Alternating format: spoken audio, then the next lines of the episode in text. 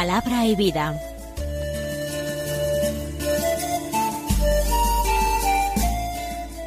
Con el padre Manuel Horta, desde Sevilla.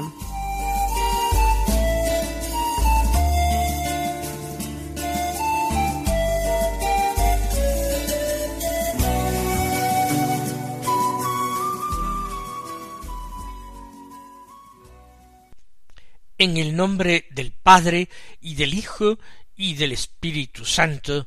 Amén. Alabados sean Jesús y María. Muy buenos días, queridos amigos, oyentes de Radio María y seguidores del programa Palabra y Vida. Hoy es el sábado de la segunda semana de Pascua. Este sábado es 30 de abril. En este día la Iglesia celebra la memoria del Papa San Pío V, un papa importantísimo en la historia de la Iglesia. Él nació en Italia en el año 1504, por tanto, comenzando el siglo XVI. Se hizo dominico y fue profesor de teología como tantos hermanos suyos de orden. Fue hecho obispo y más tarde cardenal Finalmente, a la edad de sesenta y dos años, en mil quinientos sesenta y seis, fue elegido papa.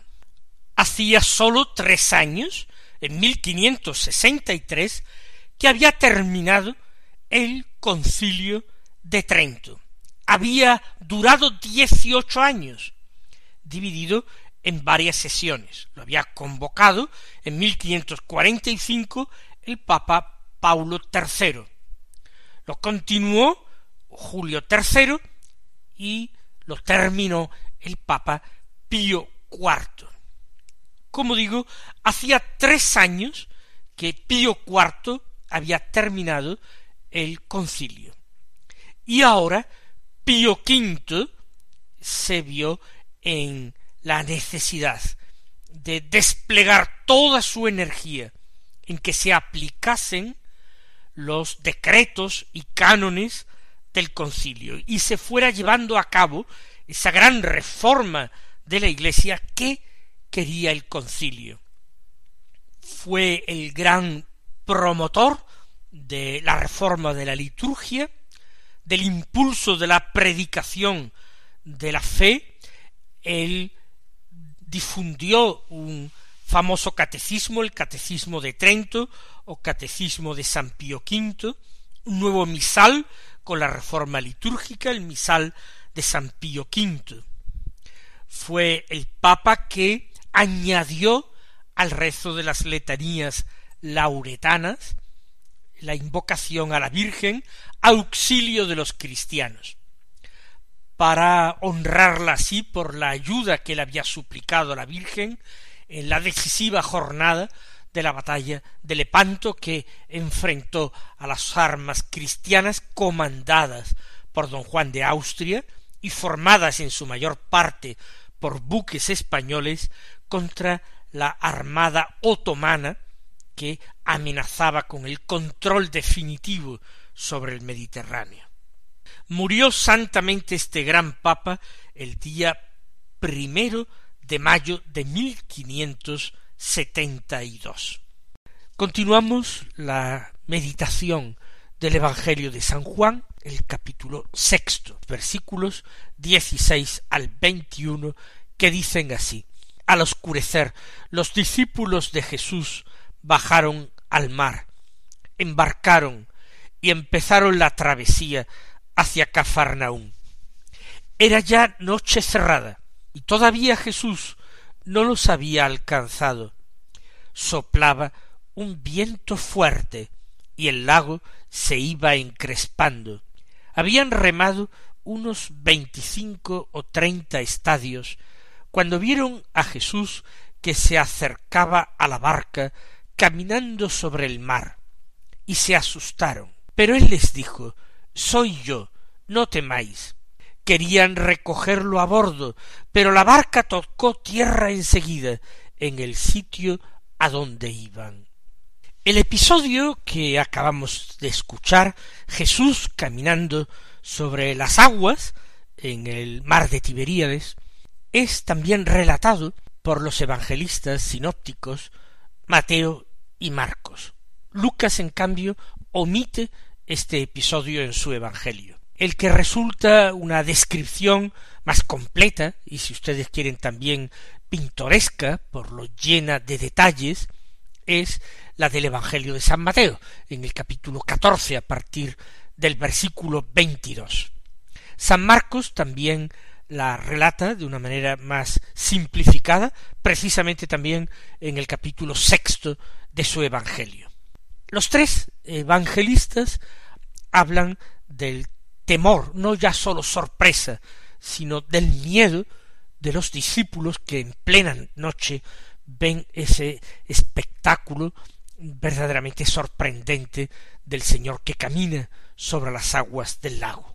Vamos entonces, a partir de este texto de Juan, que es el que la liturgia nos ofrece el día de hoy, a tratar de encontrar claves para nuestra oración, para nuestra meditación y para nuestra vida, para llevar la palabra de Dios a la vida. Los discípulos, dice, al oscurecer, bajaron al mar. Bajaron al mar. Ha terminado el día, ha sido un día intenso, un día lleno de enseñanzas, pero también de signos. Ha sido la multiplicación de los panes y los peces. Y ahora los discípulos han quedado solos. O al menos eso les parece a ellos. Jesús los ha despedido porque se ha retirado para dedicarse a la oración él solo en la montaña. La gente intentaba llevárselo para proclamarlo rey, pero ese no era el mesianismo que Jesús quería, ese no era el mesianismo que Dios quería. Por eso el Señor se ha escabullido y los apóstoles bajan a la playa al oscurecer. Estando dado que el evangelista San Juan es extraordinariamente simbólico y que todas sus expresiones no son tomadas al azar, sino que todas implican una intención. Podemos fijarnos en esas dos expresiones. Por una parte, al oscurecer. En el Evangelio de San Juan, ya lo hemos dicho repetidas veces, Jesús es presentado como luz del mundo. Esto desde el prólogo de San Juan, el diálogo de Jesús con Nicodemo, que leíamos no hace mucho, o incluso tras eh, en el episodio de la resurrección de Lázaro en el capítulo once de este Evangelio de Juan, Jesús se presenta como luz del mundo. Él es la resurrección y la vida, pero llamará a Lázaro, que se encuentra en la tiniebla del sepulcro, lo llama a salir fuera, a la plena luz, a la vida que es Él. Es al oscurecer cuando los discípulos toman esa iniciativa de bajar al mar y de embarcarse. En nuestra vida, en ocasiones, parece que nos quedamos a oscuras, parece que la luz de Jesús tampoco nos ilumina a nosotros. Y es un ciclo natural, así como la noche sucede al día, y eso se repite. En nuestra vida espiritual también a la consolación sucede la desolación. No podemos estar, salvo una gracia especialísima de Dios, siempre consolados, no podemos estar siempre fervorosos y llenos de una devoción sensible. El Señor no permite que nos alimentemos continuamente de leche y miel. A veces Él quiere alimentarnos con duro pan, con pan seco. Él quiere que avancemos sobre eh, las alas de la fe, en la ausencia sensible de luz, en la oscuridad. Y lo importante es no desanimarse. Lo importante es no tomar decisiones equivocadas. lo importante es mantenerse en los buenos propósitos que se tenían antes en el tiempo lleno de consolación y fervor. El Señor, además, a algunos nos permite caminar en estas alas de fe más a menudo. Nos invita a afrontar el desierto de la aridez espiritual. No porque nos quiera castigar, puede ser que también para que purguemos nuestros muchos pecados, pero además de para purgar nuestros pecados, para que ejercitemos valientemente la primera virtud teologal, la virtud de la fe, y para que seamos capaces de transmitirla, de enseñarla, de comunicarla a los demás, que la vida espiritual no puede transcurrir en la visión y en el gozo después de la ascensión, que la vida espiritual es como estamos diciendo una y otra vez, como nos enseñan los más grandes maestros espirituales, es cuestión de fe. Así la vivió de una forma muy particular San Juan de la Cruz. Así la vivió Teresa del Niño Jesús.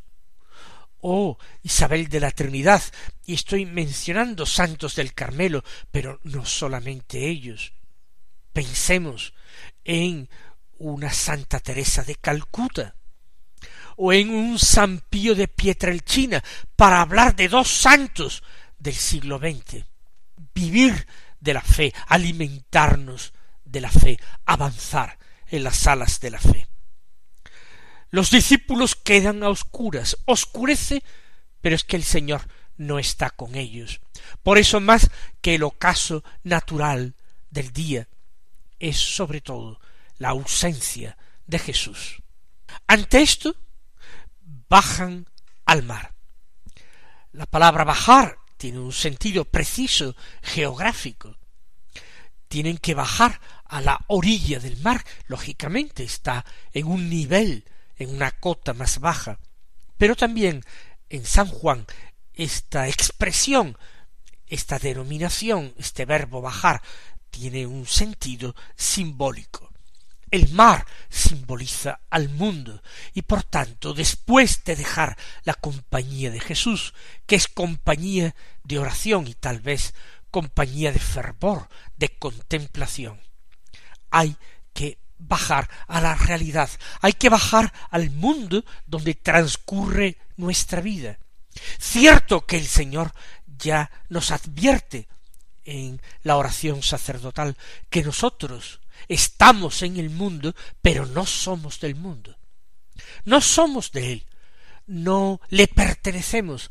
Por eso el mundo no puede atraparnos, ayudados por la gracia de Dios. Sin embargo, tenemos que eh, dejarnos llevar por las olas del mundo. Tenemos que eh, sobreponernos a ellas. No podemos hundirnos en ellas, navegar por encima. El Señor con su aparición les dará un ejemplo extraordinario, pisar, pisotear las olas de este mundo. Jesús tampoco, Hijo de Dios, era de este mundo, aunque vino este mundo para salvar a los que estábamos en tiniebla y en sombra de muerte. Bajan, pues, al mar, los discípulos. Su vocación era ser pescadores, y no se puede ser pescadores de hombres sin embarcarse, sin bajar al mar. Así pues, ellos embarcan y comienzan la travesía hacia Cafarnaúm.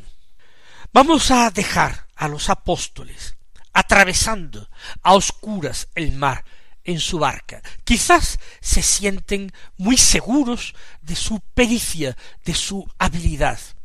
La gran mayoría de ellos eran pescadores.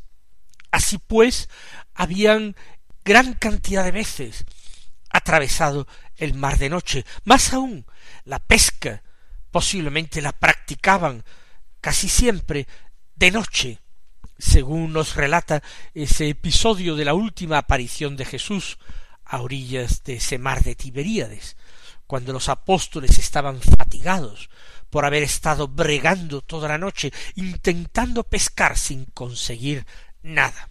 Y entonces tuvo lugar aquella bellísima aparición. Ellos embarcan en principio sin miedo, quizás desconcertados, quizás algo tristes, porque Jesús les ha dejado, y esto no era frecuente, casi siempre gozaban de su compañía. Empiezan la travesía, y ahora añade el evangelista, era ya noche cerrada. Al principio, cuando embarcan, oscurecía. Al oscurecer es cuando bajan a la playa y embarcan, pero es ya de noche cerrada cuando ellos se encuentran en medio del lago. Todavía Jesús no los había alcanzado. Es algo paradójico. ¿Son ellos los que tratan de alcanzar a Jesús en Cafarnaún?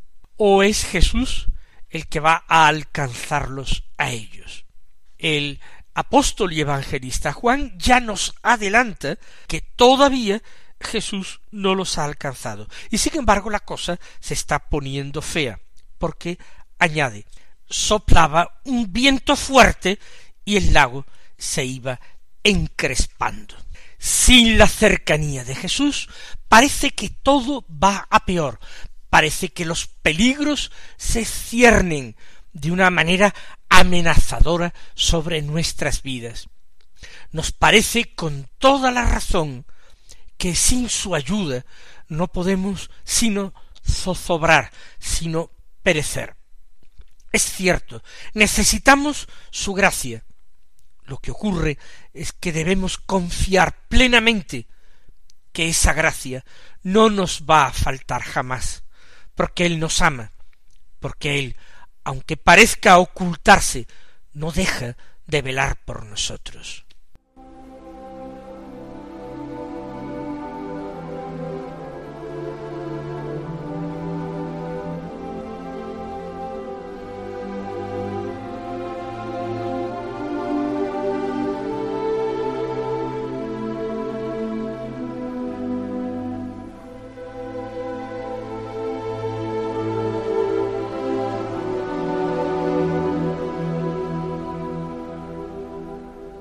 Nos dice pues el evangelista que tras la noche cerrada sopla un viento fuerte y el lago se va encrespando. En esta situación en que los apóstoles, incluso aquellos que eran marineros, comienzan a preocuparse, entonces habían remado unos veinticinco o treinta estadios cuando vieron a Jesús que se acercaba a la barca, caminando sobre el mar.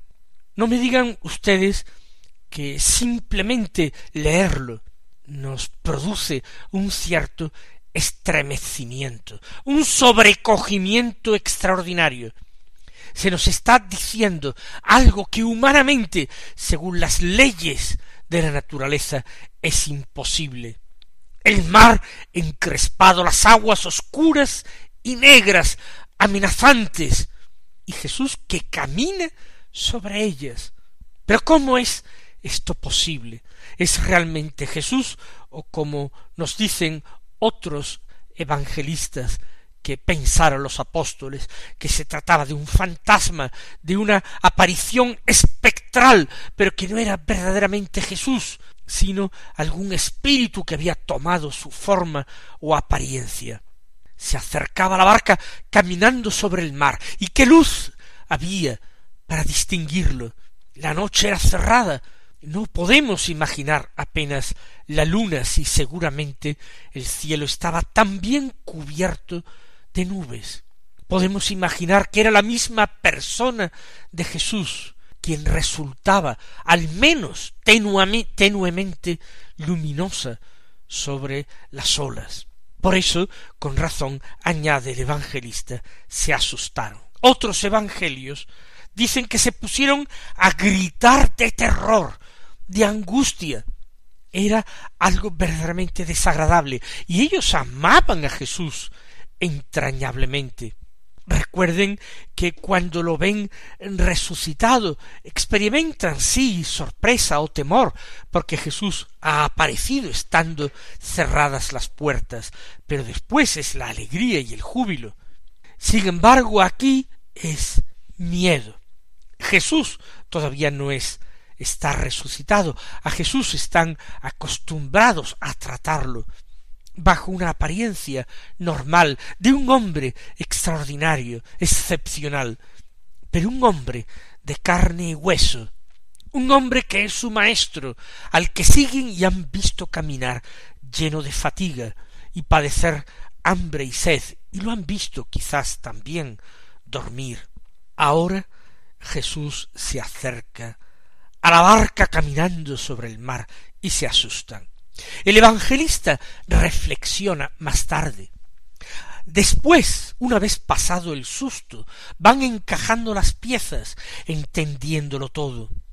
El mar era el mundo, el mundo lleno de agitación, el mundo lleno de oscuridad, el mundo lleno de peligros mortales, el mundo poblado de monstruos.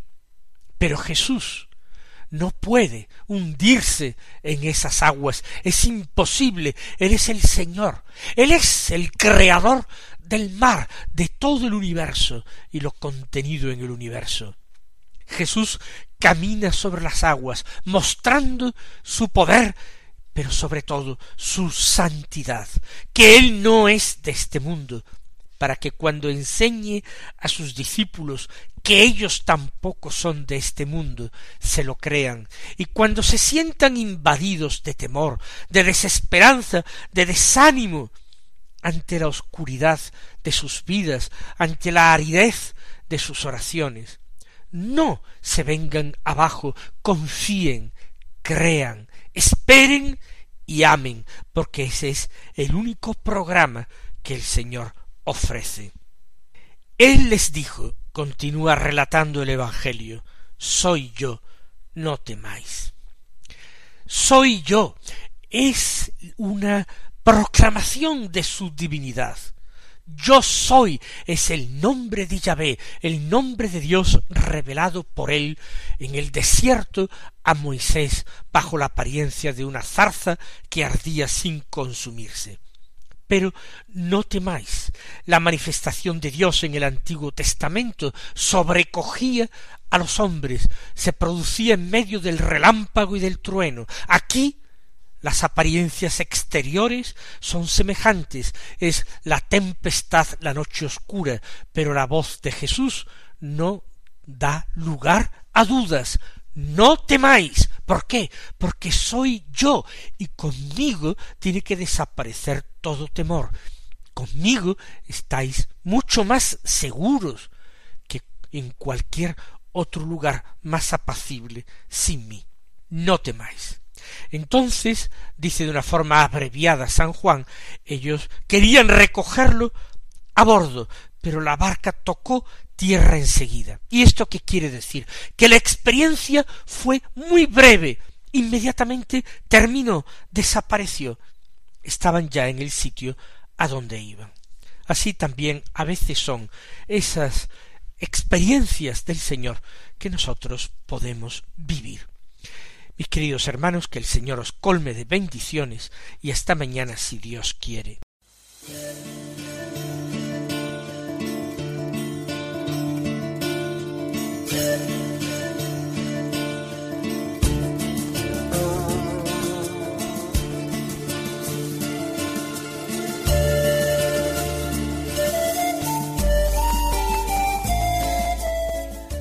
Concluye Palabra y Vida, un programa dirigido desde Sevilla por el Padre Manuel Horta.